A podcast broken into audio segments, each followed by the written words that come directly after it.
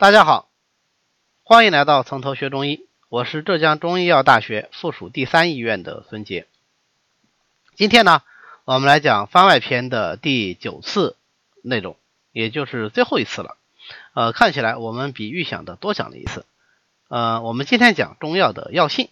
中药治病的最基本思想呢，就是用药的偏性来纠正病的偏性。所以，对于药物的偏性进行概括，就非常的有必要。这个就就是所谓的中药药性。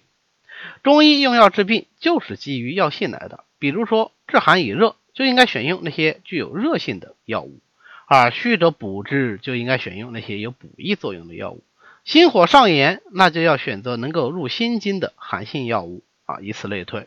我们通常是从四气、五味、升降沉浮、气味厚薄、归经和毒性等方面来概括药性的。中药的药性理论是一个仍然在不断发展的理论，越来越多的药性特点正在被纳入这个理论体系中，以便我们更好的指导临床用药。呃，我们来讲一下目前比较成熟的啊一些药性理论。首先是四气，四气呢是指药物的寒、热、温、凉的特性。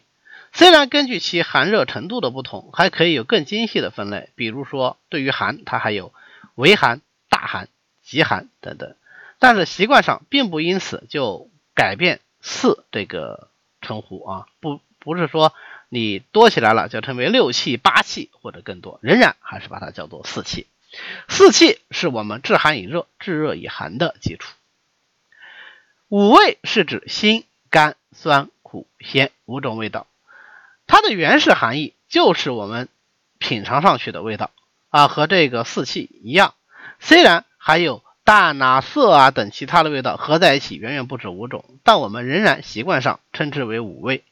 五味各有其五行属性，因此也具备相应的功能特点。比如说，辛味就能散能润，甘味就能补能缓，酸则能收，苦则能降能坚，咸能软能润等等。五味的药性相对复杂，对临床的指导意义呢也比较大。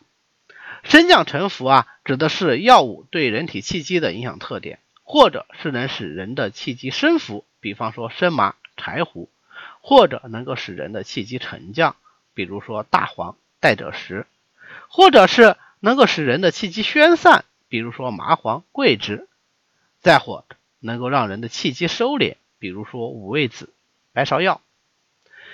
那么归经呢，是指药物进入人体以后，药性先入于某脏某经，因而对于该脏或者是该经具有选择性的治疗作用啊，这样一个药性特点。每一味药都有它的归经特性，因此也就可能特别擅长于治疗某脏或者某经的病症。有少数药物，因为它特别擅长入某经或某脏，以至于可以带领其他药物作用于该脏或者是该经。那这样的药物呢，就称为引经药。毒性是药性中非常重要的一个组成部分。所谓是药三分毒，药物那当然一定是有偏性的。当偏性引起人体啊出现了我们不希望看到的变化，那么这就是所谓的副作用。而有一些药物因为药性比较强，偏性也比较盛啊，非常容易引起人体的不适，甚至危及生命的时候呢，我们就称之为有毒。根据毒性的大小，就可以分为无毒、小毒、有毒、大毒等等。毒的本质其实还是药物的偏性，所以有的时候也会有意的利用药物的毒性来治病，这个就是所谓的有毒攻毒。当然了，既然药物都有偏性，所以从更广泛上的意义来说，是不是所有的药物治疗其实都是以毒攻毒啊？毒性的药物并不是不可以使用。但是必须要非常谨慎，避免对病家产生新的伤害。好，我们今天呢就讲到这里，到今天为止呢，我们的番外篇也就全部结束了。那我们稍事休整以后，就开始我们的诊断学讲课。